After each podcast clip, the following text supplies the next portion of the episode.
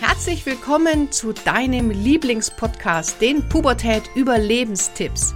Mein Name ist Kira Liebmann und als Motivationscoach und Jugendexpertin helfe ich Eltern, die Pubertät zu überstehen, ohne dabei wahnsinnig zu werden. Ist es bei dir auch so, dass Homeschooling, Lernen zu Hause und Motivation nicht unbedingt eure Steckenpferde sind? Dann lade ich dich ein zu meinem Online-Seminar am 2.5 zum Thema Motiviert im Homeschooling. Und ich zeige dir, wie das Thema Motivation und Lernen zusammenpasst und wie ihr gelassener durch diese aktuell doch sehr, sehr stürmische Zeit kommen könnt. Ich freue mich auf dich. Alle Informationen dazu findest du in den Show Notes oder der Videobeschreibung. Und jetzt ganz viel Spaß weiter mit der Folge. Herzlich willkommen heute zu einer neuen Podcast-Folge Pubertät Überlebenstipps. Ich habe heute wieder mal einen Interviewgast und da freue ich mich sehr darauf, denn heute ist die Ines äh, zu Gast. Ines wird sich gleich selber auch nochmal vorstellen. Ines ist Teil des Coaching-Teams der Akademie und brennt wie ich für die Jugendlichen und für die Entwicklung der Jugendlichen. Und da werden wir uns heute ganz viel drüber unterhalten, wie die Ines das sieht, wie sie mit ihren Klienten arbeitet, welche Einstellungen uns Eltern ähm, auch noch helfen können im Zusammenhang mit der Pubertät. Und da freue ich mich sehr, denn Ines ist wirklich ähm, das erste oder zweite Mitglied im Coaching-Team. Und ich freue mich sehr, Ines, dass du dir heute die Zeit nimmst. Ja, herzlichen Dank, liebe Kira, für die Einladung und sehr, sehr gerne. So, liebe Ines, stell dich doch mal ganz kurz vor. Wer bist du? Woher kommst du? Und vor allem, ähm, ja, was machst du Spannendes? Ja, also Ines Berger ist mein Name. Ich bin Eltern- und Familienberaterin, Pubertätsexpertin und Elternermutigerin. Ähm, das hat sich einfach ergeben. Ich habe vor mittlerweile fast 23 Jahren begonnen zu unterrichten. Also ich bin von meinem Grundberuf Lehrerin und habe an, also da immer Eltern und Jugendliche begleitet, einfach in Elterngesprächen, zwar im schulischen Kontext, aber damals war mir schon klar, es braucht viel mehr als die Schule. Es braucht diese Beziehung. Und ja, mit vielen Ausbildungen, unter anderem auch beim Jesper bin ich dann so, ja, bis hierher gekommen, indem ich jetzt einfach wirklich mich um die Jugendlichen kümmere und, und ganz besonders um die Eltern. Denn die Eltern, die zu mir kommen, sind ja die, die sich verändern wollen, denen klar ist, hey, das liegt an mir oder auch an mir und ich darf mich verändern und entwickeln und wachsen. Und da merke ich ganz oft, dass die Eltern sich zu dem dass sie sich schwer tun, loszulassen und was man halt alles weiß, was man tun sollte, wenn die Kinder so in die Pubertät kommen und erwachsen werden, ähm, wie schwer das vielen Eltern fällt einerseits und andererseits ist es aber auch das, dass sie äh, sich dann auch noch dafür geißeln, sage ich mal, dass sie das noch nicht können. Also so die Erwartungshaltung, die Eltern von heute, die sich eben weiterentwickeln wollen, an sich selber haben und sehr ungeduldig und ja, manchmal sogar gemein zu sich selber sind.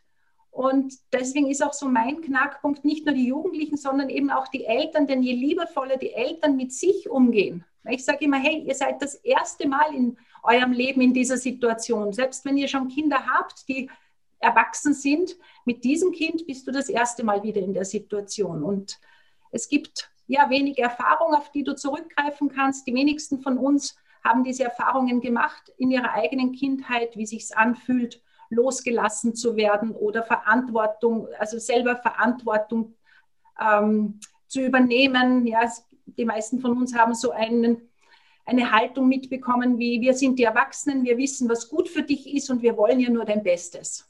Und aus dem heraus tun wir uns als Eltern manchmal schwer, ähm, ja, das umzusetzen, von dem wir kognitiv verstehen, dass es richtig wäre. Ja, und da sehe ich so meine Position einerseits die Stärkung der Eltern und auch so in dieser liebevollen Begleitung und dann natürlich auch im, im Lerncoaching und im Coaching von den Jugendlichen.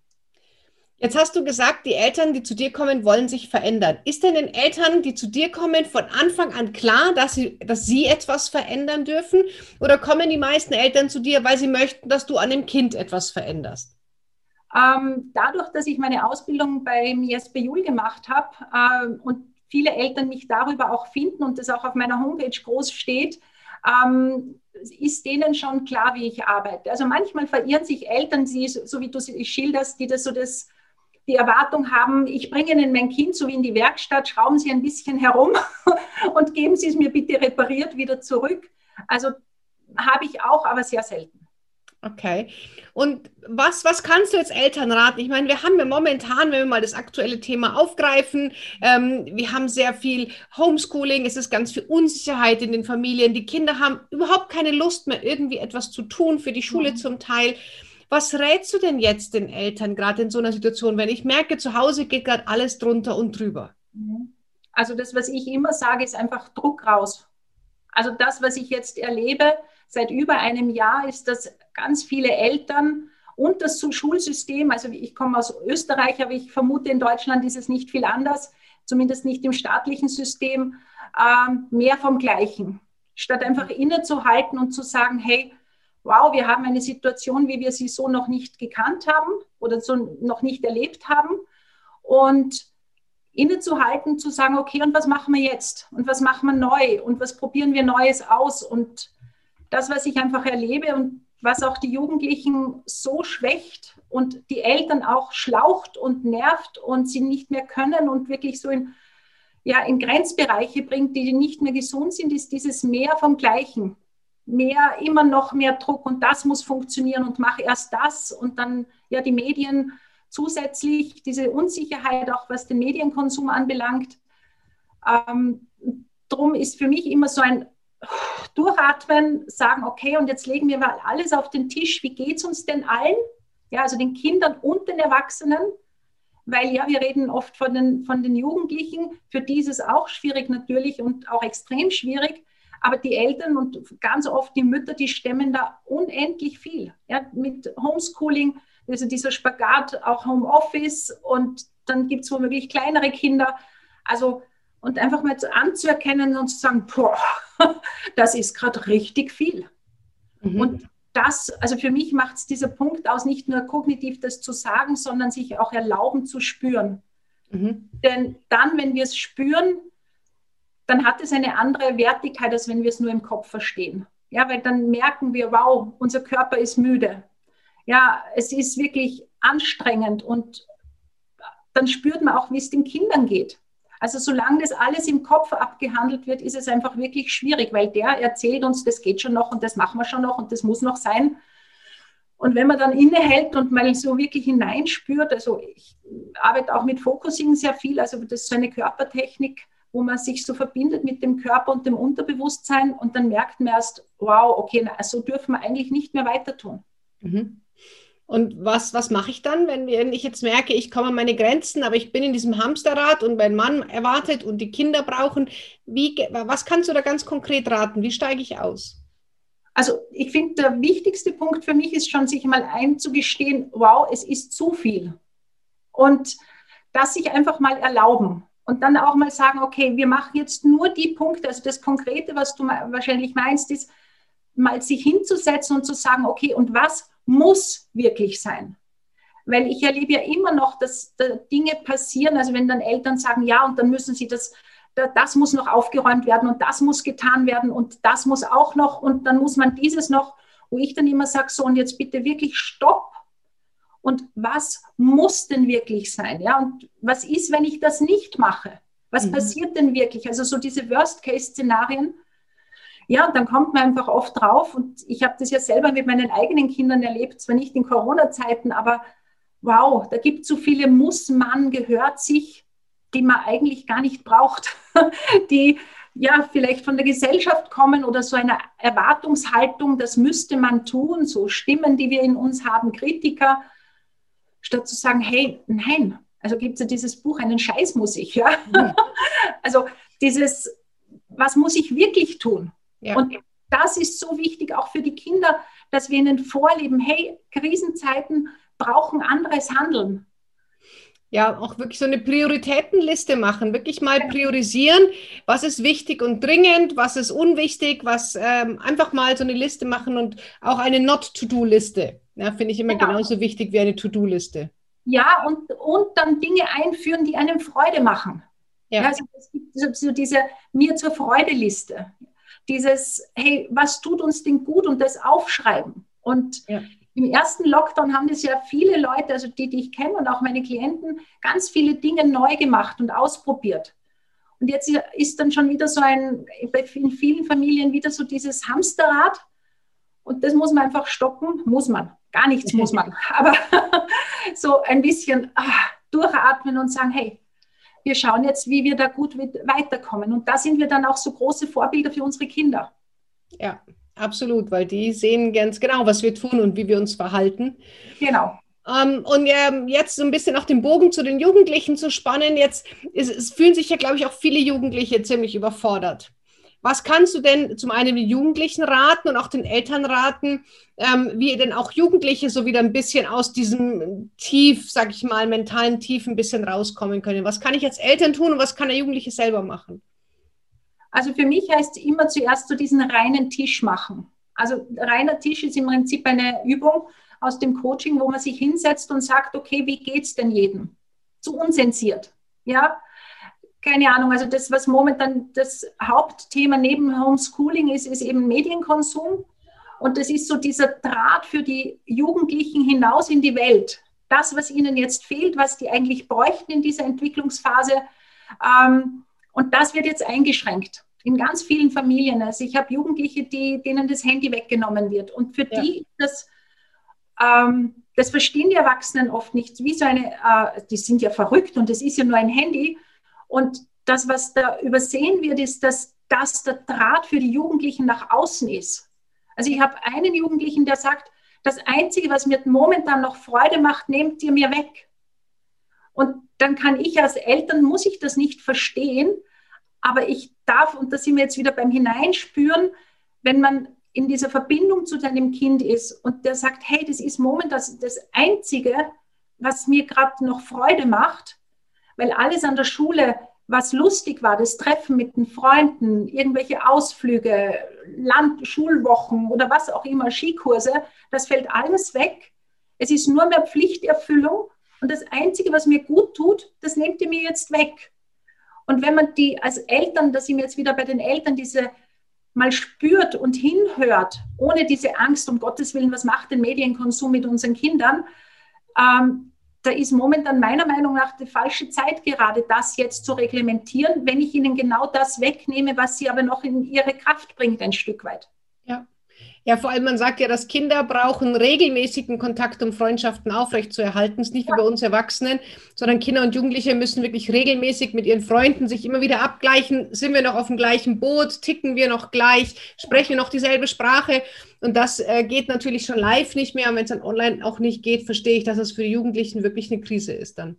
Ja, und vor allem, so wie du sagst, wir gehen immer von uns als Erwachsene aus. Nur wir haben uns im Normalfall unsere relativ hoppala, relativ stabilen Beziehungen schon.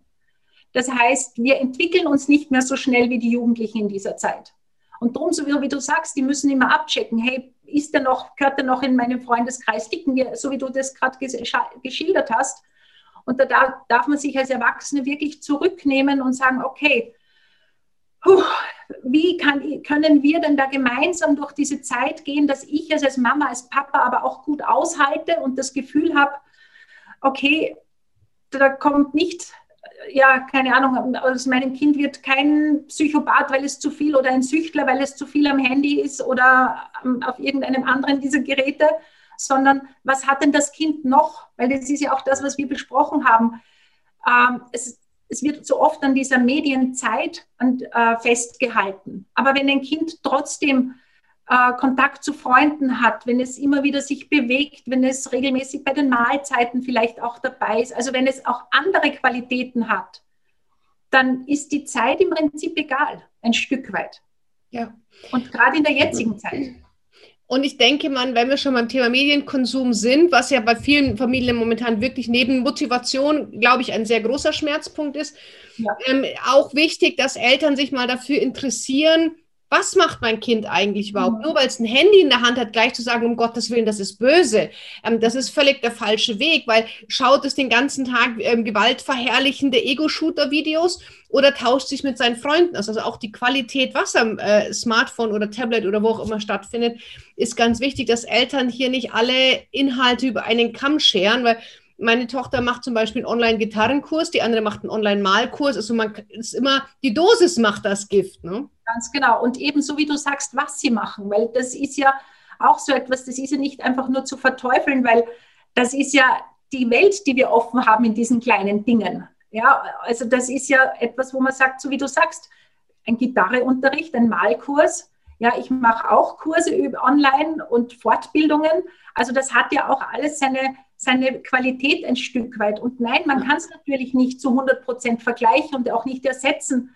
Aber es hat sich keiner von uns diese Situation ausgesucht. Und ich denke, da darf man wirklich das Beste draus machen. Einfach damit die Jugendlichen dieses Jahr nicht als das Schlimmste ihres Lebens in Erinnerung behalten. Und wir wissen ja auch nicht, wie es weitergeht, sondern zu sagen, hey, wir haben das genützt, äh, um auch gestärkt hervorzugehen. Und ich habe vor kurzem ein Interview von unserer österreichischen Bundesschulsprecherin gelesen, äh, die da einfach sagt, es fängt damit an, von der Generation Lost zu sprechen. Also was für eine Frechheit eigentlich, ja? Also da du merkst, es regt mich total auf, weil das ist eine Zuschreibung, die wir Erwachsenen machen und die sagt richtig, hey, soll ich Ihnen was, also es war total genial, dieses Interview und diese Frau, die dann gesagt hat, ich habe so viele Erwachsene, die sagen, das, was wir in der Schule gelernt haben, haben wir so wenig davon gebraucht, das meiste nach einem, zwei Jahren wieder vergessen. Wir hätten viel mehr Zeitmanagement und Projektmanagement und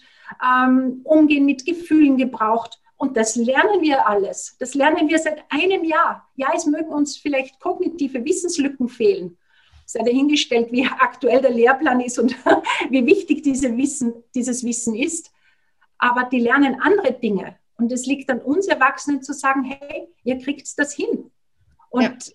Resilienz, wirklich dieses, diese Selbstwirksamkeit zu lernen, sich zu organisieren lernen, ähm, ja, natürlich mit Unterstützung der Eltern, aber da dürfen die Eltern auch lernen, loszulassen und nicht zu kontrollieren.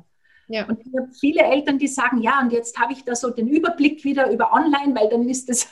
und ich sage, Finger weg, bitte. Das ist die persönliche Verantwortung der Jugendlichen. Ja. Die Schule geht die Eltern im Normalfall nichts mehr an, außer die Jugendlichen bitten um Unterstützung. Und das passiert ja auch ganz oft, dass Eltern sagen, ich bin am Ende meiner Kräfte und meine Tochter nimmt meine Hilfe nicht mehr an. Dann soll sie es halt alleine machen. Also da artet Lernen auch wahnsinnig zu Machtkampf aus. Und hier mhm. sage ich den Eltern auch, gib dem Kind die Verantwortung. Und wenn du es nicht aushalten kannst, dich nicht einzumischen, ist das nicht das Problem deiner Tochter. Ganz Na, genau. Das dürfen Eltern tatsächlich auch mal so sehen. Ähm, genauso was das Thema Homeschooling angeht. Wir Eltern haben ja nie gelernt, wie ich lerne und schon gar nicht, wie ich lernen lerne. Also wie ich anderen Lernen beibringe. Findest du, dass Eltern, jetzt sage ich mal, bei Jugendlichen ihnen das Lernen helfen sollten oder sollten sie sagen, pass auf, das ist komplett deins und was du nicht weißt, erfrag selber. Wie rätst du hier den Umgang zu pflegen? Also für mich gibt es kein richtig und kein falsch. Die erste Frage, die ich immer stelle, wenn ihr gemeinsam mit eurem Kind lernt, wie ist die Stimmung? Mhm. Und wenn die Stimmung lustig, entspannt ist, also ich habe, denke gerade an ein junges Mädchen, die liebt es, mit ihrem Papa zu lernen. Die haben richtig viel Spaß und der erzählt auch die Mutter, da wird gekudert und gelacht. Dann ist es ein Lernklima, wo man von der Lernforschung weiß, das ist genial. Ja? Das entspannt das Gehirn, da hat man Freude, da merkt man sich die Dinge und dann ist es wunderbar. Aber wenn ich mich als Mama oder Papa erwische, dass ich das eigentlich nicht will, dass wir ständig streiten, dass ich mich ähm, ja, also dass ich quasi ein, Dinge mache, die ich nicht mehr will, dann ist es Zeit, loszulassen. Und mhm. dann darf ich mich fragen, warum fällt es mir denn als Mama und Papa so schwer oft? Denn das, was wir ja so oft erleben, ist, dann haben wir schlechtes Gewissen, sind wir vielleicht schlechte Eltern, die anderen machen das doch, das muss ich doch auch. Und ganz oft, und ich denke gerade an eine Mutter, die gesagt hat, ah, wenn Sie jetzt sagen, und das, das möchte ich dazugeben, ich vertraue meinem Kind, dass es das hinbekommt, dass es das lernt, ja, in seinem Tempo, mit seinen Noten, die vielleicht keine sehr gut oder gut sind, äh, dann ist das etwas, wo ich Jugendliche stärke, ja, wo ich ihr Selbstvertrauen, ihr Selbstbewusstsein, ihren Selbstwert, ja, ich kann das. Also es ist ja nicht nur immer positiv für die Jugendlichen und die Eltern, wenn die Eltern die Dinge übernehmen, die eigentlich in die Verantwortung der Jugendlichen gehören, weil das schwächt die Jugendlichen. Und sie gehen halt auch in eine Position, wo sie sagen, ich muss mich eh nicht drum kümmern, meine Mutter macht ja schon. Genau. Und auch das ist völlig normal, nur das werfen wir Eltern dann den Kindern vor. Ja, jetzt tue ich eh für dich und du lass dich berieseln. Naja, dann muss ich aufhören damit, wenn ich merke, das Ergebnis ist nicht so, wie ich mir das vorstelle. Also ja. nicht mehr vom Gleichen, sondern wieder innehalten und zu sagen, hey du, ich merke gerade, da werde ich ganz unrund, wenn du mich wie so eine Sekretärin benutzt vielleicht oder wie auch welches Gefühl auch immer da bei den Eltern auftaucht. Und zu sagen, okay, na, das mag ich eigentlich nicht mehr. Mhm. Weil das, was ganz oft passiert ist, wenn wir die, die, äh, die Verantwortung für die, also die persönliche Verantwortung für die, was ja Schule zum Beispiel ist, ja, äh, für die Jugendlichen übernehmen, äh, ist ja kein Problem. Nur das Problem ist, wenn die dann erwachsen sind, wirft man ihnen vor, sie können das nicht. Sie haben sich nicht organisieren gelernt, sie können keine Verantwortung übernehmen, weil, einfach, weil wir es nicht geschafft haben, es ihnen beizubringen, beziehungsweise ihnen, sie die Erfahrungen machen zu lassen. Ja, und deswegen halte ich es auch für wichtig, dass Eltern den Jugendlichen wirklich Verantwortung geben und ihnen das Leben zutrauen, weil ich kann auch nur durch Fehler lernen. Und wenn man ein Jugendlicher sieht, verdammt, jetzt hängen mich alle ab und ich fall doch durch. Das sind die, die sich auf den Hosenboden setzen und auf einmal intrinsisch motiviert lernen. Und dann packen sie es eben auch. Gerade vielleicht mit Ach und Krach, aber da kräht doch kein Haar mehr danach, wie ich die siebte Klasse oder achte, was ich für Noten hatte. Ganz genau. Und auch da kann es sein, dass es sich mal nicht ausgeht. Ja. Und da ist halt auch die Frage, ja, wie schlimm ist das wirklich im Leben eines Menschen? Ja. Und ich habe jetzt wirklich in 20 Jahren Schuldienst ganz oft mitgekriegt, dass dieses Jahr auch, man sagt immer, das ist ein Jahr ver, ver, vergeudet, aber das stimmt oft nicht. Sondern die machen halt andere Erfahrungen. Ja, der, der Lernstoff, ja, das ist vielleicht doppelt, aber die Erfahrungen, die sie in der Klasse machen, also es ist ja nicht nur das Wissen, das in der Schule vermittelt wird, sondern im Gegenteil, das ist meiner Meinung nach ja eigentlich zweitrangig, sondern sie machen ganz viele andere Erfahrungen. Ja, und Ines, so die, genau diese Erfahrungen können ja unsere Kinder seit einem Jahr un ungefähr nicht mehr machen. Mhm. Siehst du da Gefahr, dass es irgendwelche, ich nenne es mal Spätfolgen hat? Oder glaubst du, wenn Schule wieder ist, können die Kids nahtlos wieder dran anknüpfen? Also ich glaube, dass es sowohl als auch geben wird. Mhm. Also es hängt aus meiner Sicht immer davon ab, wie gehen die Eltern damit um, wie leben die das vor. Kinder sind, wie gesagt, extrem resilient an sich, wenn sie äh, ermutigende Erwachsene haben. Und da gibt es ja auch viele Studien, dass, dass es gar nicht darum geht, wie gut es den Kindern geht, sondern wie stabil der Erwachsene daneben ist, wie, welches Weltbild der hat. Der sagt, hey, ja, wir haben jetzt eine Krise, aber keine Ahnung, das kriegen wir schon hin. Ja? Äh, wir wissen zwar noch nicht genau wie. Und dieses dieses Gefühl ist das Wichtige, also für mich eine der wichtigsten Kompetenzen, die wir Eltern unseren Kindern mitgeben müssen eigentlich.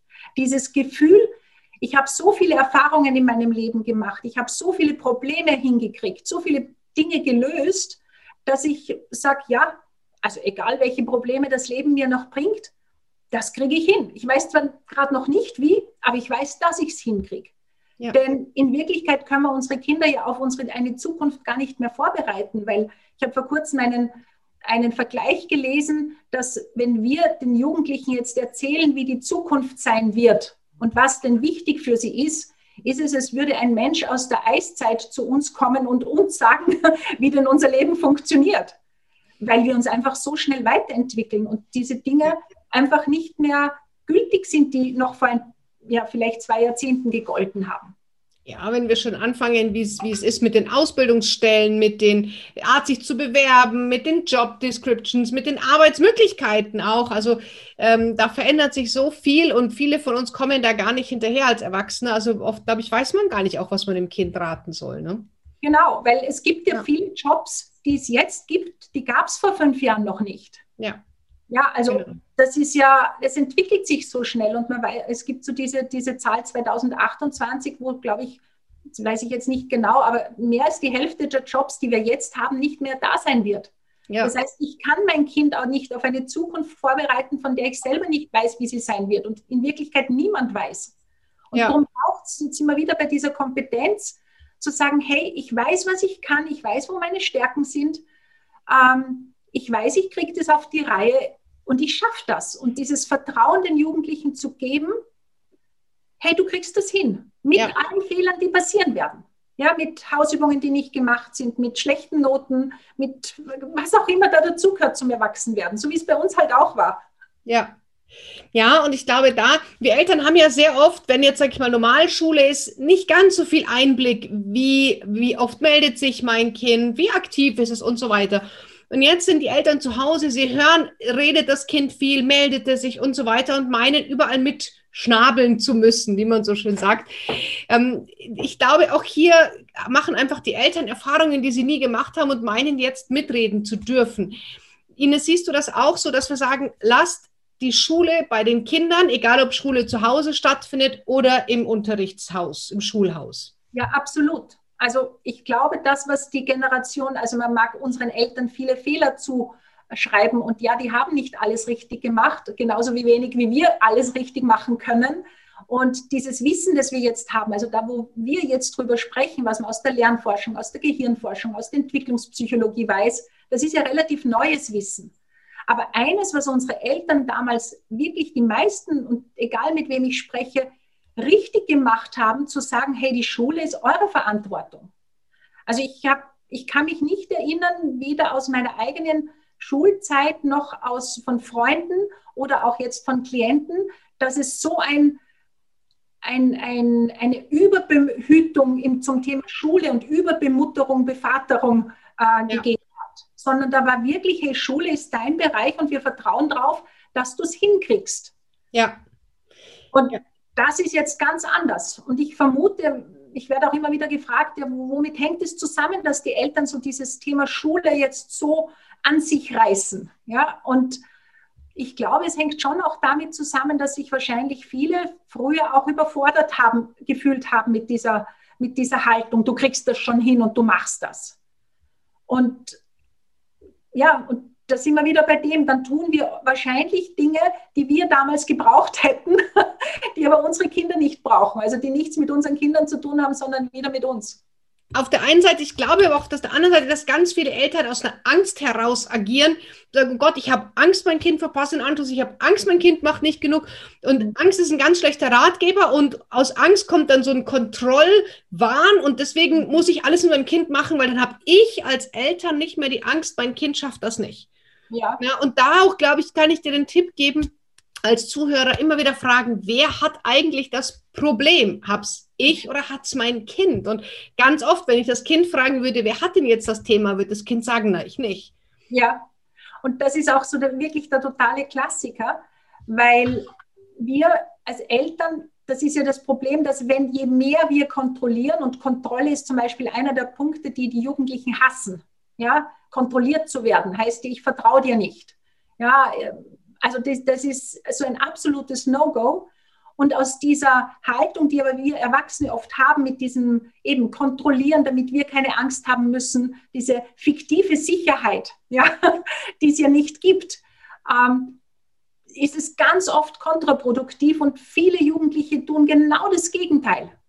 Also ich denke gerade an ein Mädchen, ich habe das letztes Mal auch wieder mir äh, überlegt, die, die mir dann erzählt hat, weißt du, die Mama hat zwar gesagt, sie will mich jetzt loslassen. Ja, und dann sitze ich in meinem Zimmer und die Tür ist zu und ich bin gerade dabei, diesen Schweinehund beginnen zu überwinden und räume endlich das Handy weg und richte meine Sachen her und will anfangen zum Lernen. Dann klopft es an der Tür, kommt die Mama und sagt, ich bringe dir nur die Wäsche. Na nix, kontrolliert hat sie mich. und weißt, was ich dann gemacht habe? Und Ines, ich sagte, es ist blöd, aber ich habe es trotzdem gemacht.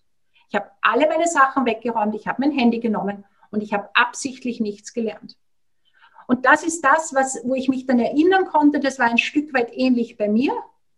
Ähm, ganz viele Jugendliche erzählen mir das, meine Schüler über 20 Jahre haben das auch immer wieder erzählt. Je mehr Druck wir machen, umso mehr Gegendruck wird erzeugt und umso mehr müssen die Jugendlichen darauf achten, auf ihre Integrität.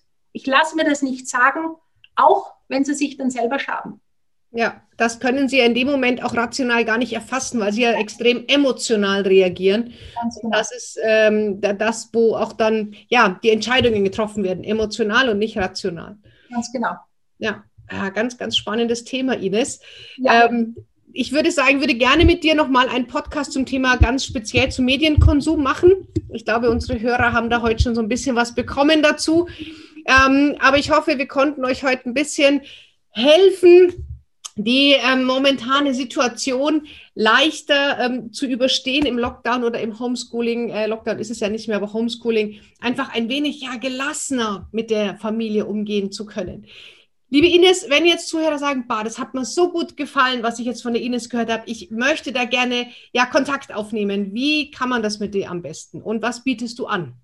Also abgesehen vom Einzelcoaching und der Begleitung auch über längere Zeit ähm, gibt es eben auch, also auf meiner Homepage sehr viele ähm, Artikel und auf Facebook kann man mir folgen.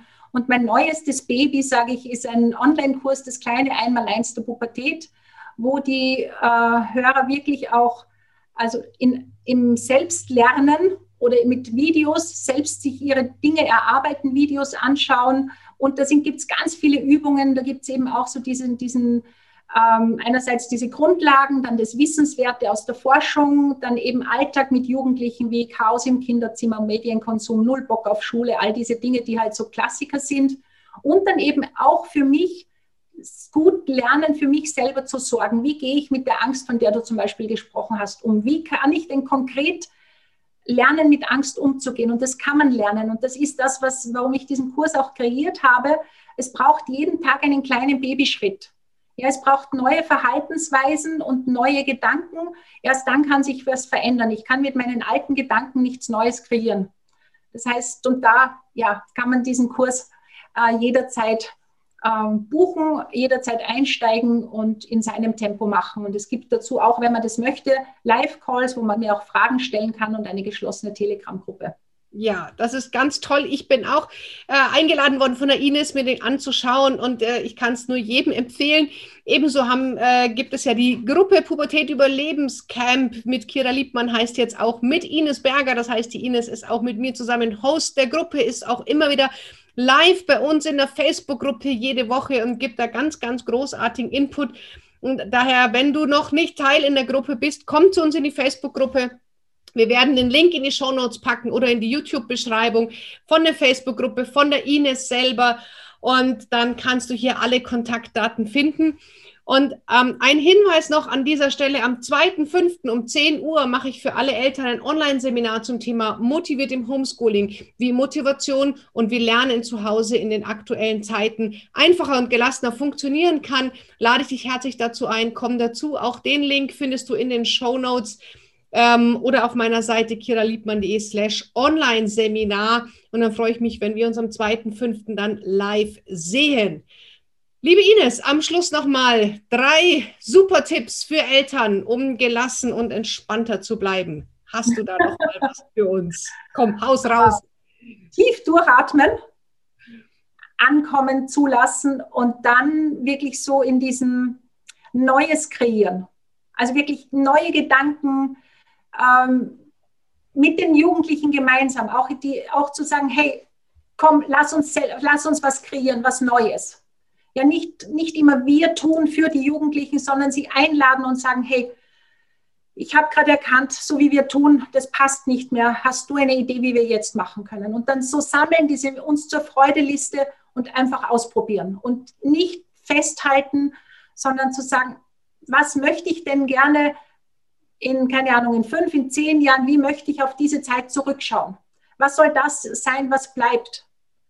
Und was möchte ich meinem Kind mitgeben und wie möchte ich denn gut aus dieser Situation herauskommen? Also wirklich so durchatmen und auch sich selber loben und die Jugendlichen loben und anerkennen und wertschätzen, dass die das jetzt und auch wir alle das schon seit einem Jahr wirklich trotzdem gut äh, auf die Reihe kriegen.